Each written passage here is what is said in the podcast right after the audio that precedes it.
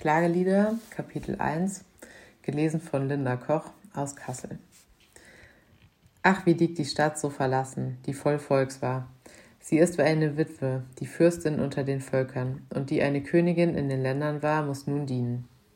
Sie weint des Nachts, dass ihr die Tränen über die Backen laufen. Es ist niemand unter allen ihren Liebhabern, der sie tröstet. Alle ihre Freunde sind ihr untreu und ihre Feinde geworden. Juda ist gefangen in Elend und schwerem Dienst. Es wohnt unter den Völkern und findet keine Ruhe. Alle seine Verfolger kommen heran in Bedrängnissen. Die Straßen nach Zion liegen wüst, weil niemand auf ein Fest kommt. Alle ihre Tore stehen öde, ihre Priester seufzen. Ihre Jungfrauen sehen jammervoll drein, und sie ist betrübt.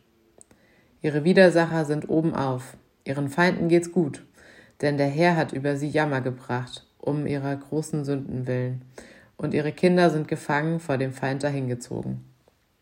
Es ist von der Tochter Zion aller Schmuck dahin. Ihre Fürsten sind wie Hirsche, die keine Weide finden und matt vor dem Verfolger herlaufen.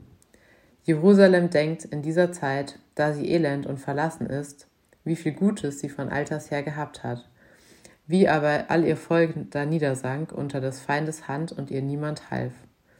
Ihre Feinde sehen auf, sie herab und spotten unter ihren Untergang.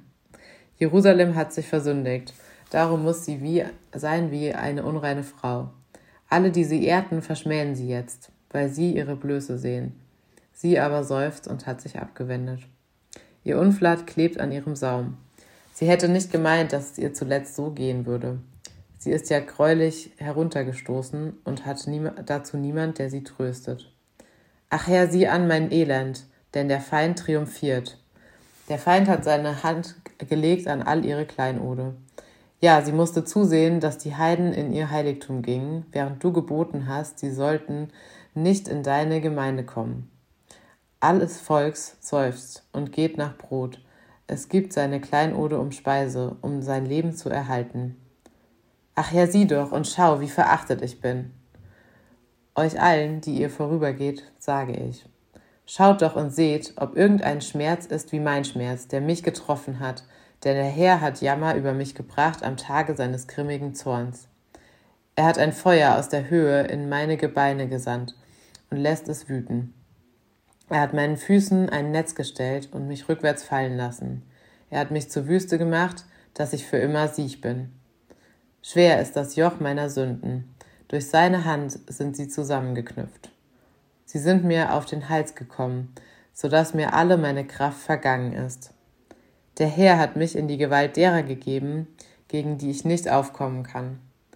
Der Herr hat zertreten alle meine Starken, die ich hatte. Er hat gegen mich ein Fest ausrufen lassen, um meine junge Mannschaft zu verderben.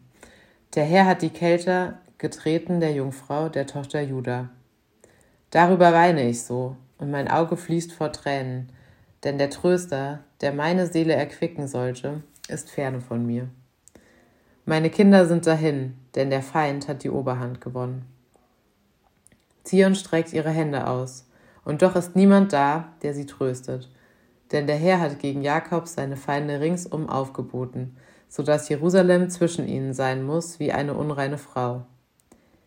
Der Herr ist gerecht, denn ich bin seinem Worte ungehorsam gewesen. Höret alle Völker und schaut meinen Schmerz. Meine Jungfrauen und Jünglinge sind in die Gefangenschaft gegangen.